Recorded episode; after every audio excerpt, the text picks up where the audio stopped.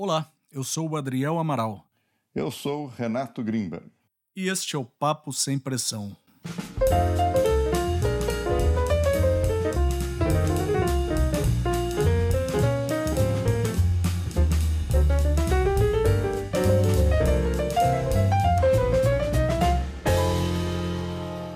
Hoje nós conversaremos com o especialista em inteligência de negócios, Tiago Patente. Tiago, muito obrigado por conversar com a gente aqui no Papo Sem Pressão.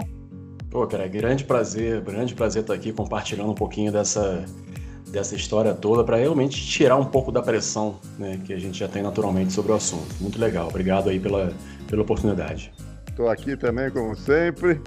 É, eu tive a oportunidade de conhecer o Thiago recentemente em uma conversa, então seja bem-vindo e vamos bater aquele papo para ajudar as pessoas a entenderem o que é depressão e como lidar com tudo isso. Então conta um pouquinho para a gente aí da sua história, da sua relação com a depressão e, e, e com outros distúrbios emocionais. Claro, beleza.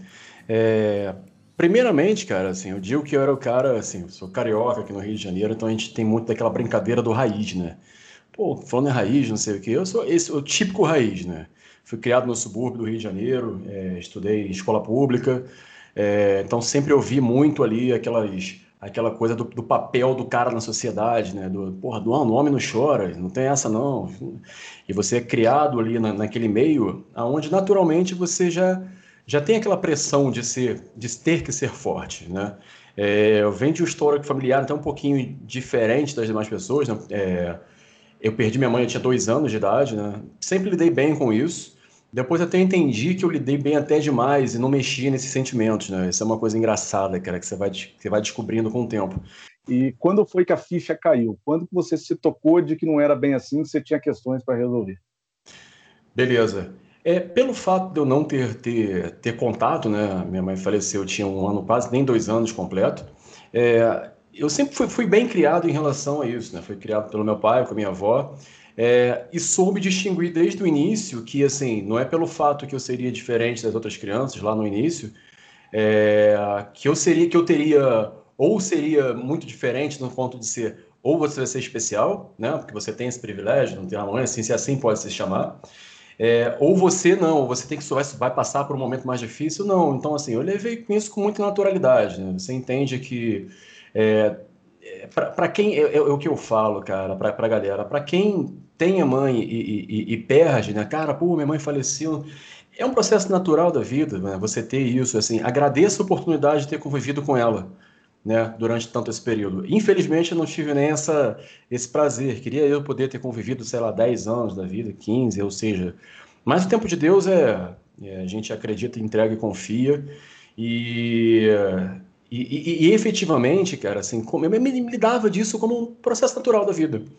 E ao longo do, do, processo da vida, né, a gente vai, quando vai tendo algumas, algumas, outra, algumas outras perdas, ou às vezes quem recorrer em determinado momento, é, você vai acabando ficando um pouco sem referência daquele papel que a maternidade provoca na vida da, da criança. É, então, me fez mexer mais nesse sentimento, sabe? Me fez em determinados momentos, quando eu comecei a, a ter, eu passei por alguns processos disruptivos, é, onde foi assim, tive, já fui já fui casado, tive separação, foi totalmente bacana, foi amigável, mas mexe com você, né? E assim, na mesma semana, só para ter uma ideia, onde é que a coisa começou a desandar. Quando eu falo que começou, é quando eu come... hoje eu percebo aonde começou a desandar. Dentro de um espaço de uma semana, eu fiz uma mudança física de, de, de local de moradia, né? Onde deixei o apartamento. É... Fui promovido né? Fui promovido na mesma semana. E na mesma semana, no final da semana, eu fiz uma cirurgia de de septo, já estava marcada. É, então, depois você se imagina.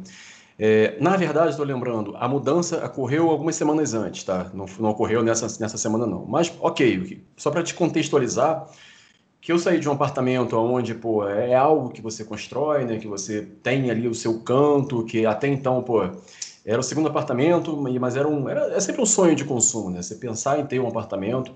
Então, você montar o apartamento do teu jeito, daquela coisa, de pensar, cara, eu gosto muito de música, gosto muito das coisas, ele estava tudo montadinho, bonitinho.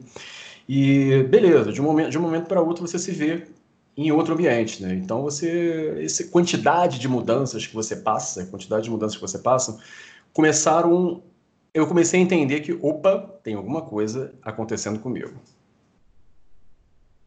E aí, qual aí, foi sua reação? Oh, oh, vai isso, lá, Renato. Então, aí, aí que tá, porque normalmente a gente fala do gatilho, né?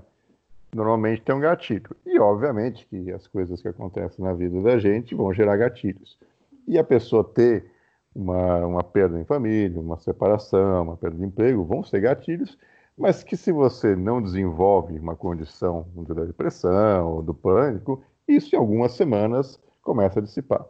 A diferença é que uma condição mais, vamos dizer, patológica tende a não desaparecer, né? E algumas pessoas não entendem o que está acontecendo. Com você, como é que foi? Você teve esse gatilho e aí o que aconteceu? Perfeito. Então, é, aí entra um outro gatilho na história, que até então eu não sabia que eu não, que eu não precisava ser o super-homem o tempo todo. É, eu sempre tive um trabalho né, nesse, no, no, no, no, mundo do telecom ali, sempre muito exigido, né? Sempre fui um cara muito exigido no trabalho. Pô, graças a Deus tive uma, tive, tive uma performance bacana, que por um lado era, era bom, tinha um destaque profissional, tinha uma, um caminho legal, tinha confiança dos gestores, mas, por outro lado, quando a coisa apertava, é, muita gente recorria para mim aquela, aquela entrega, me demandava aquela entrega. Só que era um cara que tinha um nível de, de, criticidade alto da informação. Então tinha um grau de exigência comigo, sempre tive um grau de exigência um pouco maior. Pô, não preciso fazer isso aqui com uma qualidade maior, preciso entregar qualidade, preciso imprimir qualidade. Não adianta eu correr com isso aqui porque não vai dar tempo. Então, à medida que o funil de trabalho foi aumentando, eu fui recebendo mais trabalho, fui recebendo mais trabalho, só que a saída aqui era, era só eu, não tinha mais ninguém ali. É... Então chegou, chegou num ponto, cara, que pra você ter uma ideia, eu te falo quando é que foi para mim, quando o gatilho foi puxado. Foi num. num, num, num eu, já, eu já vinha num, num, período que eu já não estava dormindo bem. Já não estava dormindo legal. Então, assim, já me fadigava o dia seguinte do trabalho. Então, cara, ser cansado mentalmente, você tenta fazer alguma coisa e uh, se você não tiver legal, você vai demorar muito mais tempo para produzir aquilo ali. E o gatilho foi puxado, cara, num sábado, cerca de duas, de duas, duas e meia, três horas da manhã, aonde eu abri o Excel para fazer uma conta, fui somar dois campos e não consegui. Em desespero, não sabia o que estava acontecendo comigo. Então, a, o primeiro passo, você já pensa que é logo algo físico, cara. Então tem que ser alguma coisa física que tem que eu não estou conseguindo raciocinar. E, cara, dali para frente, é, é, eu deixei aquilo invadir, né? Então, eu acordei na, na, na segunda-feira, acordei ali mais ou menos, né? Porque você vai, já ia dormir, já era cinco e pouca da manhã, para acordar sete e pouca para ir para o trabalho. Então, eu falei, cara, não dá. Senti, não dá, não dá. Não dá. Liguei para minha chefe, é, falei, não tá dando, não tá dando. Falou, cara, vamos fazer o seguinte, o foco agora é você. Então você vai precisar entrar, entra em contato com, com, com o psiquiatra, a gente tem um plano de saúde, entre em contato, vê se você consegue alguma coisa, se não conseguir, você pega e me fala. Mas é importante agora você conseguir, né? Eu já tinha passado pelo processo, já vinha avisando no meu processo terapêutico, né? Aquele de dois meses atrás, que já não estava vindo muito, não estava vindo muito legal, que já, a coisa estava caindo, caindo, caindo, caindo. Mas eu cheguei nesse, nesse momento de estresse total que eu falei, cara, preciso, preciso, sei que eu preciso de ajuda. Isso para mim foi uma grande, um, um grande fator de, de, de, recuperação, né? que a partir daí a coisa começou a, a, a, tomar forma. Né? Não que tenha tomado forma de início ao fim, né? a forma ela, ela, ela se criou, se desestabilizou, se voltou, é um processo de autoconhecimento. Né? A palavra que melhor define é isso aí, autoconhecimento. Você precisa se conhecer para você conseguir sair desse, desse, desse estado que, que você está. Mas beleza, voltando aqui para a história do psiquiatra, enfim, consegui, né? Liguei para a clínica, era uma segunda-feira de manhã, meio que implorei para ir lá. Quando eu cheguei, a, quando eu fui conversar com o médico, perguntou: e aí, bem, isso aqui está sentindo? Eu falei: isso, isso, isso, aquilo, outro. Aí a primeira pergunta que ele me fez foi o seguinte: é, mas você está com vontade de se matar? Caramba, que pergunta. Eu não esperava isso. Eu falei, cara, não, não, não. Assim, eu quero, quero matar um problema, não quero me matar, né? Pelo amor de Deus. Eu quero matar, quero matar um problema. Na verdade é o que a gente quer, né? A gente quer matar o problema.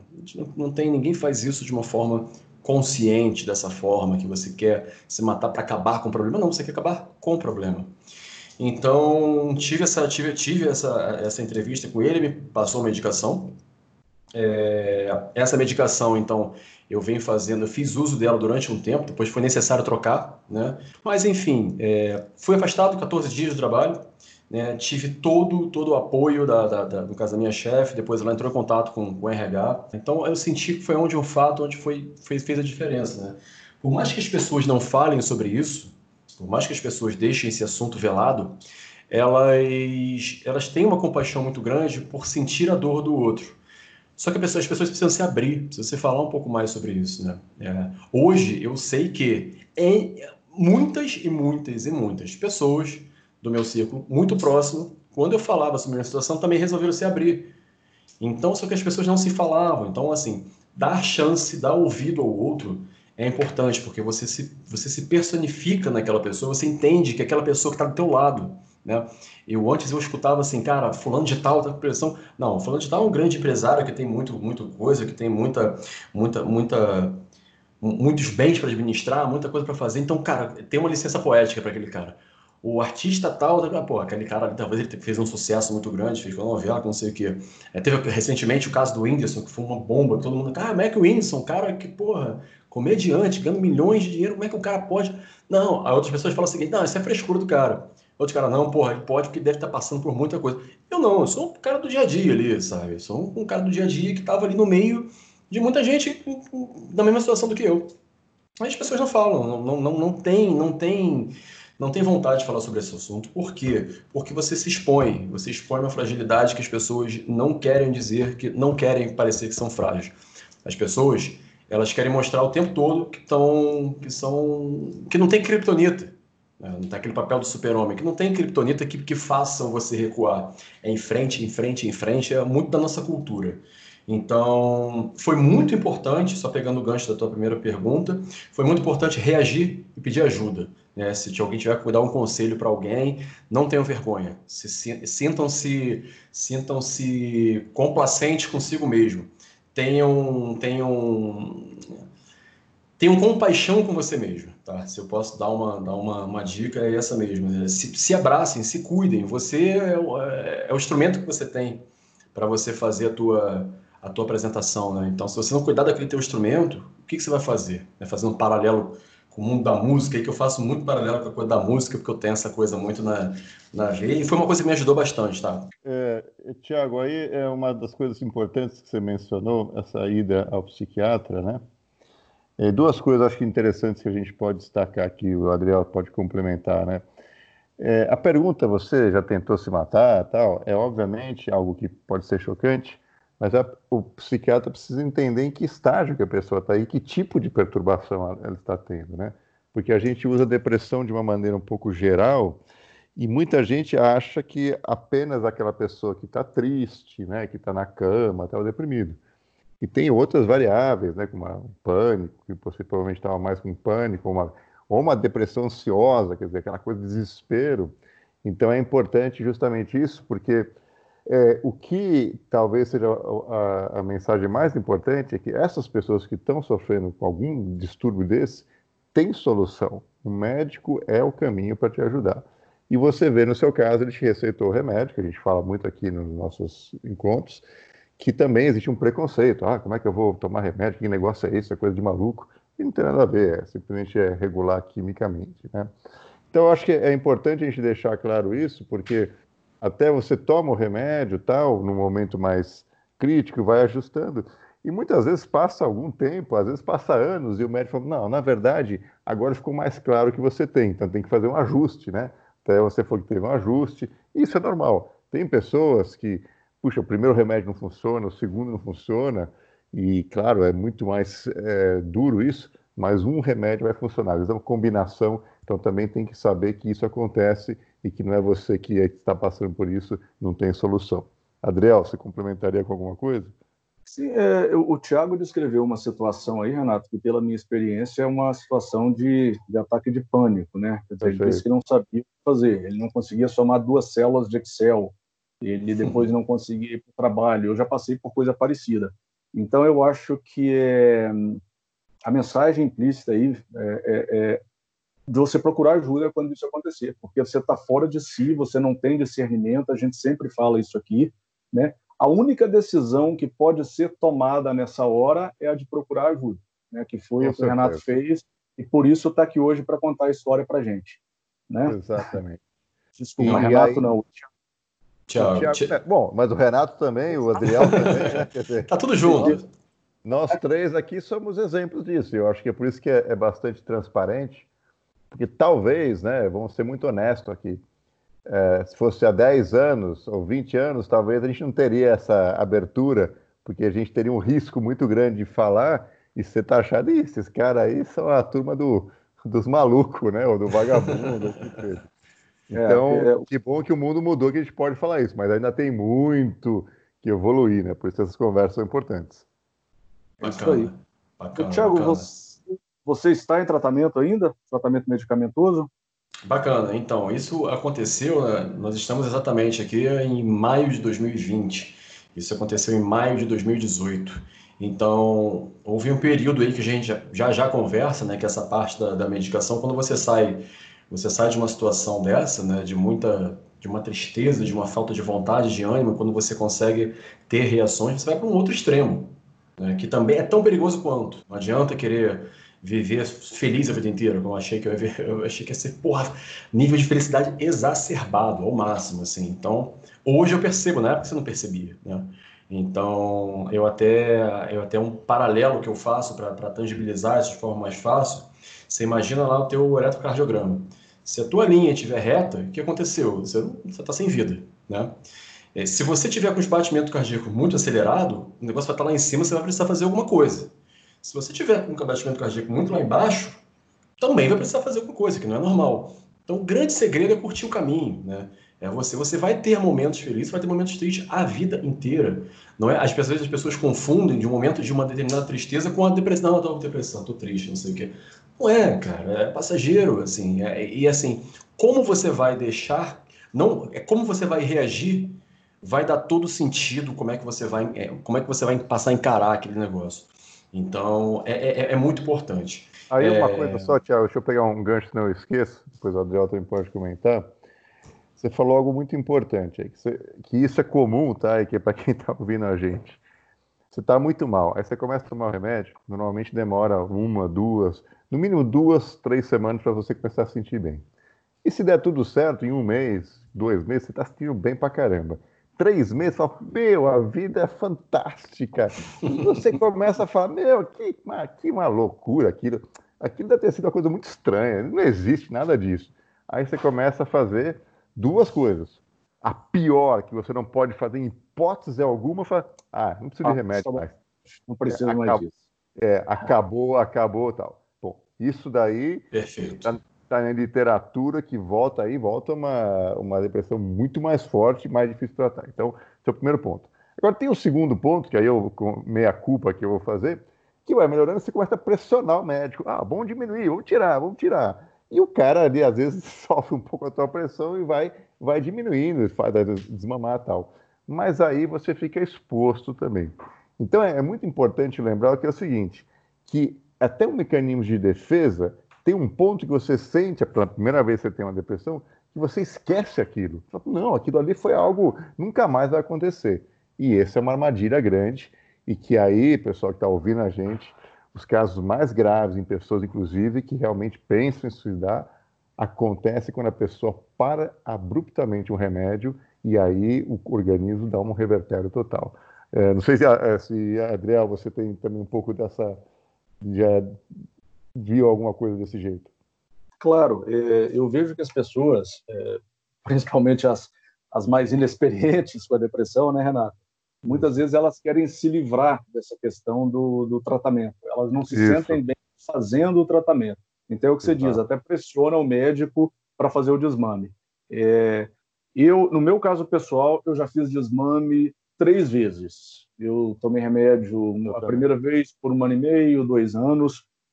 É, voltei a fazer isso duas vezes. E da última vez agora, eu tomo remédio já há quase 10 anos. Eu tomo medicação há quase 10 anos. E é uma coisa que eu incorporei. Assim, eu não digo que eu, que eu não vou parar de tomar, mas eu, é, eu aprendi a me respeitar, entendeu? Assim, eu estou precisando disso, é, é, não tem problema nenhum em fazer esse tratamento. E, claro, cada caso é um caso. Tem gente que pode fazer um desmame e nunca mais precisar disso. Né? É. Mas eu, eu aprendi, eu, eu me conheci melhor e aprendi a me respeitar nesse sentido, sabe? E até aí, quer dizer, e a gente que passa, o Thiago passou uma vez, espero que nunca mais passe, mas também todo mundo que passa fica um pouquinho expert, né? vai estudar as coisas. Então, é. E existe uma estatística muito clara, e estatística é estatística, né?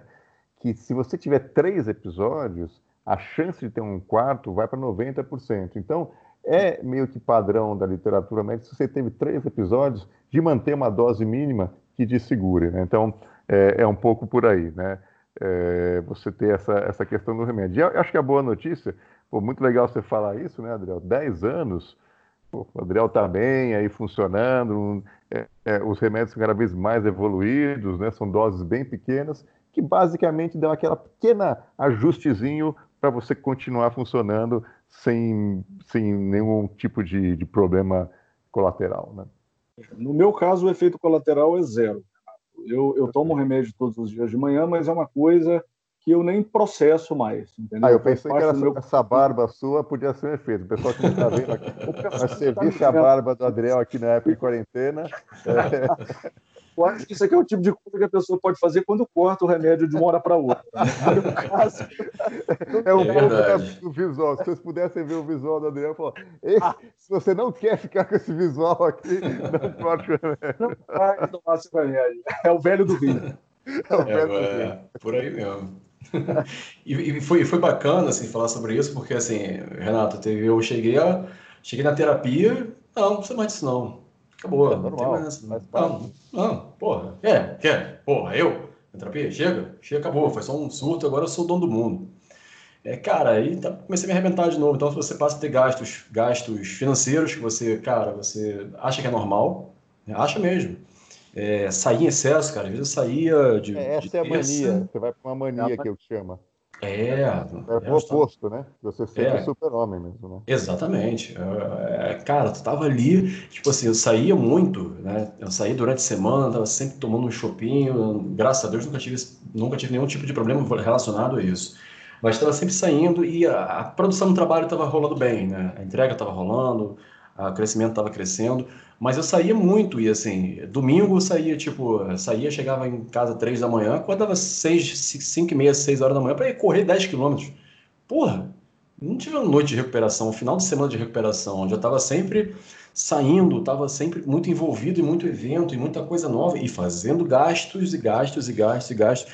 Mas eu me dei, eu falei, não, vou me dar esse direito, porque agora eu vou me dar essa recompensa, porque beleza. Mas não, também estava fazendo algo muito fora do meu controle. E uhum. Não adianta, cara. As pessoas falam com você. Né? Hoje em dia eu vejo as pessoas falando comigo. Você não quer dar ouvido a ninguém. Isso é verdade. Tá? É, então é, é perigoso. É importante também falar sobre isso, porque. E aí, bem minha experiência, mas pelo que eu conheço, o Adriel pode falar também.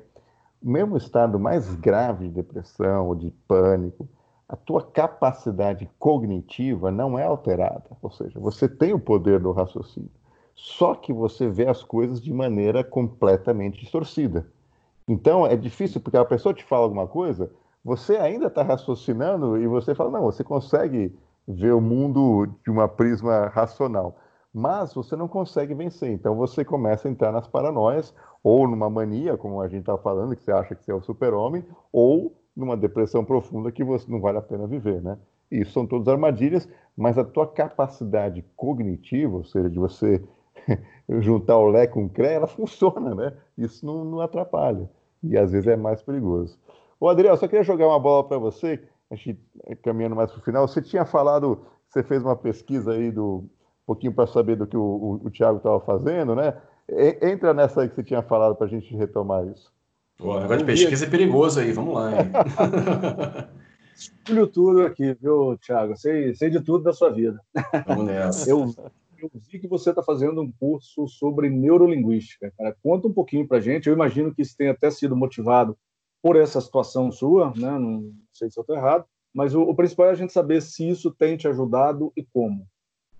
Perfeito, legal você ter citado. Eu vou dar um passo atrás só para te dizer o que, que, me, o que, que me fez. É, é, por, por que escolher estudar sobre isso, né? porque eu comecei a aprender sobre mim mesmo. Né? Você passa por um processo de autoconhecimento. É, eu sou um cara que gosta muito da, da música. Eu toco, eu toco parte do samba, eu tenho aqui no Rio de Janeiro, né? Já, já, já tive um grupo, evento grande mesmo, de tocar no Maracanã, aquela coisa toda, né? Mais um ponto que as pessoas aqui que vão, vão falar, cara, pô, mas o patente, patente é um cara que tá sempre assim, não, só não sabe da. Tem um cara que o Gustavo Caetano que fala, o pessoal vê só, só vê as pingas que eu, que eu, que eu, que eu bebo, não vê os tombos que eu já tomei, né? É mais ou menos por aí. E, e, assim, você precisa entender o que, que o que, que você funciona bem para você, né? Então, o que, que funciona muito bem para mim? Atividade, cara, são aquelas coisas que você escuta sempre todo mundo falar com você e você entra pelo ouvido e sai pelo outro. É, mas, cara, cada um tem seu aprendizado. Então, atividade física, para mim, a corrida é muito, é, muito, é muito importante manter. Até hoje eu mantenho esse hábito. Das vezes que eu sinto que eu não estou muito legal, das vezes que eu, tô, que eu, que eu falei algumas semanas ali para a corrida. Então, para mim é importante. A música, é muito importante retomar, pegar o instrumento, fazer um samba com os amigos. Agora não estamos, não estamos podendo nesse período, tem que fazer live aqui com um amigo, alguma coisa ou outra, mas é bacana. É... Nesse meio tempo também é, vale ressaltar que eu, que eu passei a ter um relacionamento novamente, um relacionamento, namorar, e essa minha namorada, ela é nutricionista. Então, cara, fez uma grande diferença, né? Ela, ela me ajudou muito nesse processo de, do autoconhecimento e ela mudou, cara, a minha, minha, minha, a minha alimentação. E, cara, isso influenciou. Isso influenciou demais. Influenciou em muita coisa. É, um ponto que você fica assim, você fica querendo descobrir é, o que, que deu errado e depois você fica aqui descobrindo o que, que deu certo. Não é uma análise, não é uma análise direcionada. Você não tem uma só variável. Não adianta. Ah, foi isso que aconteceu, eu fiquei assim. Não é. Não, a relação não funciona dessa forma. São conjuntos de fatores. Né? Eu sempre falo que são conjuntos de fatores. É, então você ter alguém do lado também que te compreende é muito importante. Eu também tenho amigos que, que a própria esposa ou o próprio marido, ah, você é frescura, não faz isso não, não sei o quê, e tem uma recuperação muito muito mais muito mais demorada, tá? É, o caso é, é, é, muito mais do que, eu, do que eu imaginava, inclusive, né? As pessoas não entendem como é que isso acontece.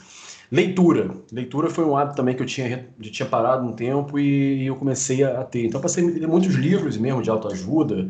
De, de, de, Um dos livros que eu li ali que eu gostei bastante foi Poder Sem Limites, ali do Tony Robbins. E eu comecei a ver, cara, que eu era a mesma pessoa, no mesmo lugar, com as mesmas condições. E o que, que mudou? Mudou a forma de eu me conhecer. Mudou o meu, meu, o meu pensamento, a minha programação. Né? É, eu, por vir da área, da área de exatas, cara, eu posso programar. Então, eu posso programar. Eu posso programar um código e compilar ele errado. E vai continuar saindo o resultado errado, vai cuspir o resultado errado. É, a mesma coisa eu vou fazer com o meu pensamento, cara. Eu posso programar aquele pensamento, ele vai continuar sendo errado, vai continuar... Mas se uma hora eu vi que tinha um start, que eu consegui mudar a minha forma de pensar e consegui ter resultado é, depois disso, eu comecei a me interessar muito sobre aquele assunto. Então, passei um ano meio que lendo, que lendo livros, é, já tinha visto um curso, uma formação específica disso, é, e, mas aí vou juntar o, o, CPF com o CNPJ. E eu comecei depois a ver, é, eu gostava sempre de dar uma olhada sobre empresas, né? De que, que, qual era a tendência para poder me especializar mais. E, cara, eu comecei a ver que as boas empresas lá fora estavam pedindo conhecimentos em programação neurolinguística. Eu falei, caraca, que maneiro. Então os caras já estão com essa sensibilidade, né? As empresas que estão chegando agora já têm uma, uma cultura, um dinamismo diferente. Eu falei, não, vou, vou investir nisso. Então, realmente, eu comecei, comecei a estudar, é, me interessei muito sobre o tema e ele começa a responder muito sobre você.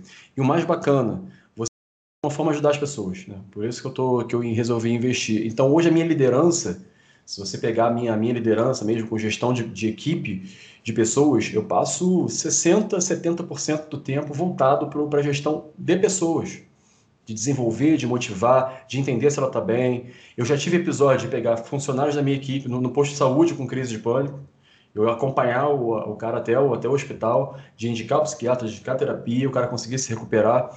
É, e eu tenho certeza que determinadas pessoas só conseguiram dar esse start porque resolveram ouvir, ouvir um pouquinho dessa história e que é possível você sair do outro lado, que é possível você você melhorar. Então, você buscar o conhecimento é muito importante. Não ouvir qualquer coisa que todo mundo fala. Tinha uma hora que se alguém mandasse eu tomar óleo de, de de bacalhau, eu ia tomar, porque pô, eu queria ajuda. Né? Eu queria ajuda, eu queria sair do outro lado.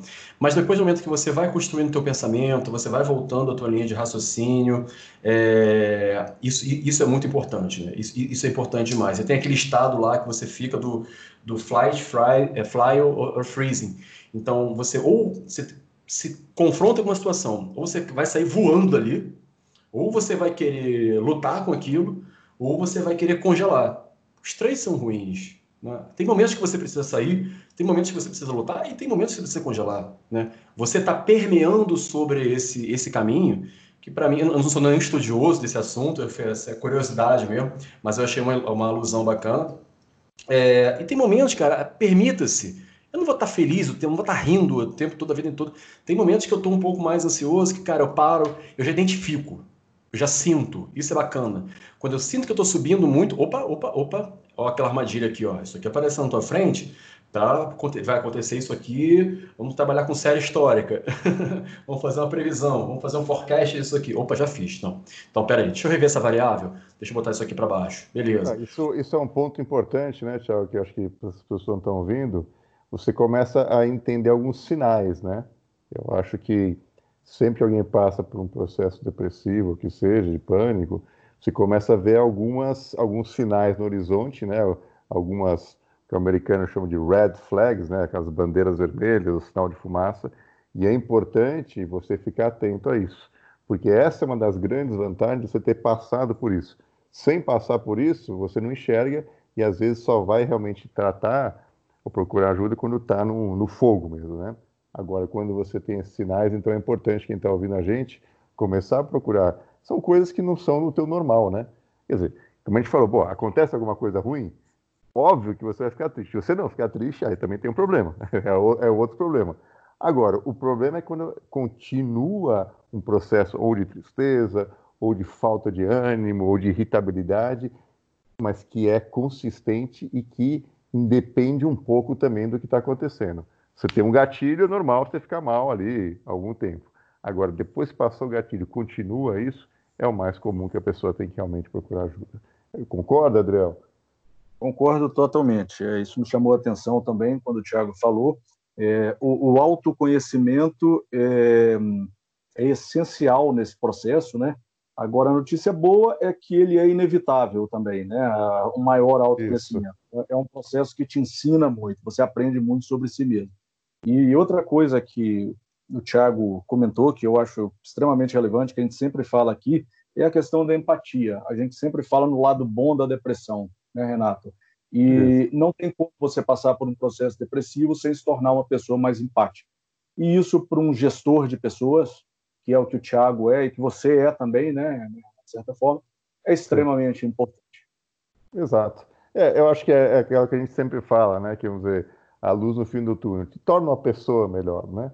Então, é, e, e, e, a gente né, pode falar porque a gente sabe que é o sofrimento de ter depressão, então, de nenhuma maneira é, diminuindo, né, tirando peso, mas que tem esse lado positivo, tem. Você se torna alguém melhor.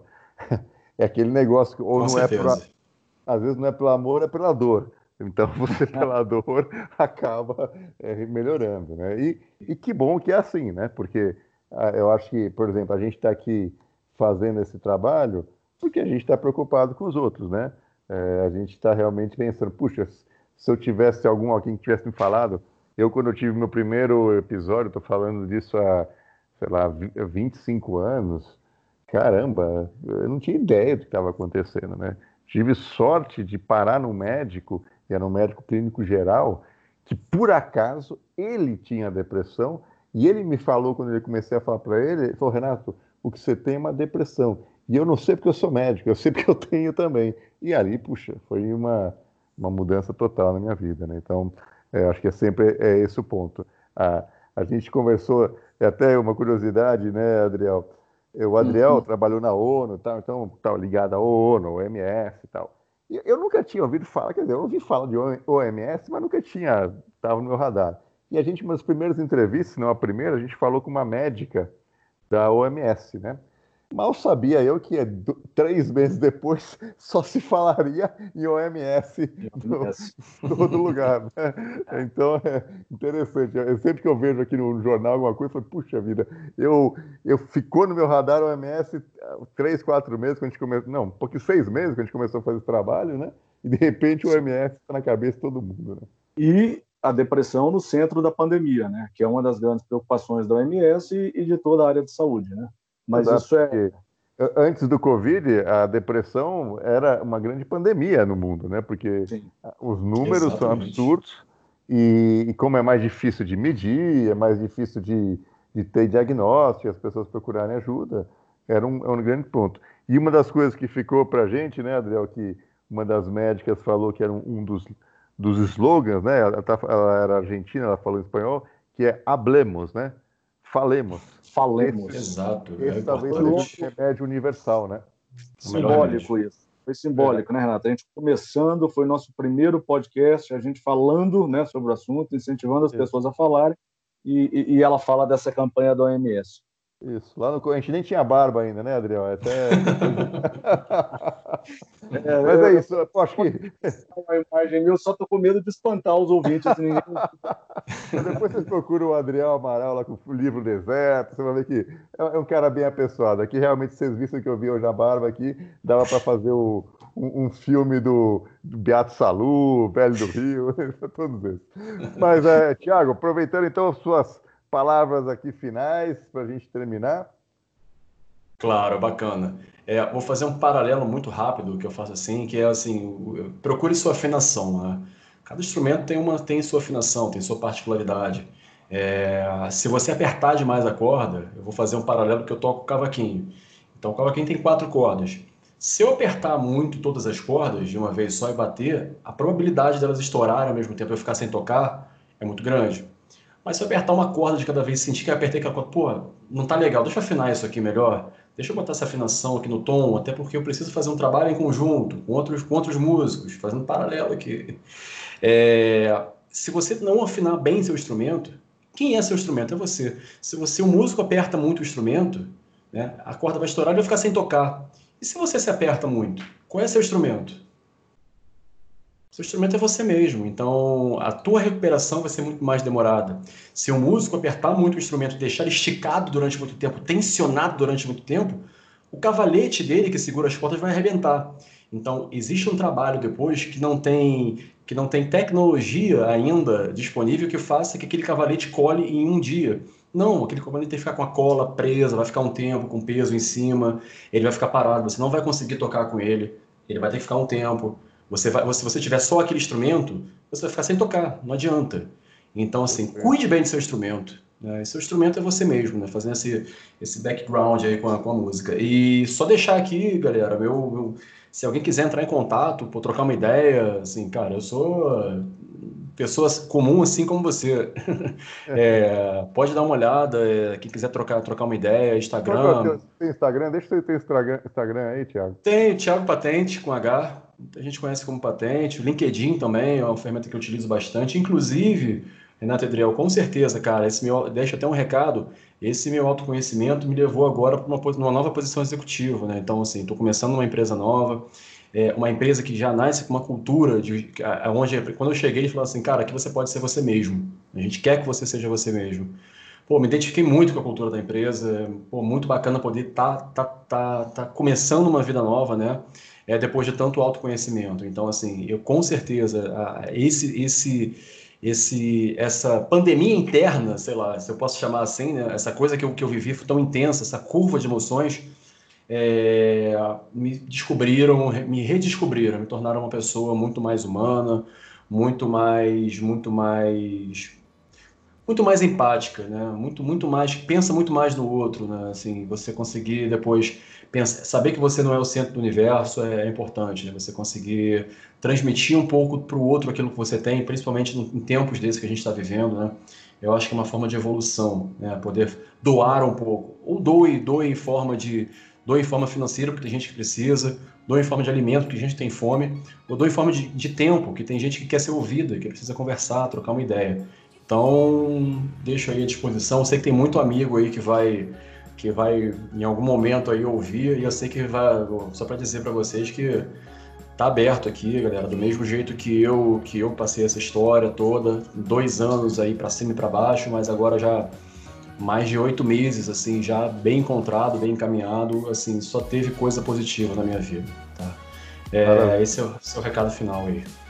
Valeu, Tiago. Adriel, suas palavras finais desse episódio. Só um grande abraço, Renato, a todos vocês. Quero agradecer ao Tiago, agradecer a todos que, que nos ouviram até aqui e deixar para todos vocês um grande abraço. E eu, para pegar um gancho que o Thiago falou, o pessoal sabe que eu também sou músico, né? Do violão, guitarra e tal. É. E eu lembro que uma coisa que eu vivia, que eu acho que tem a ver para as pessoas, é o seguinte: a gente fala que no violão você passa 50% do tempo afinando o violão e 50% do tempo tocando desafinado, né? então, é usando essa analogia para a vida, é isso, né? Você vai estar sempre buscando melhorar e sempre fazendo coisas que não são tão boas, mas é, é essa busca constante que vai deixar a gente evoluir e melhorar. É isso aí, pessoal. Obrigadão aí, Thiago, Adriel. Sempre um prazer. Prazer foi meu. E um abraço a todos. Um abraço, tchau.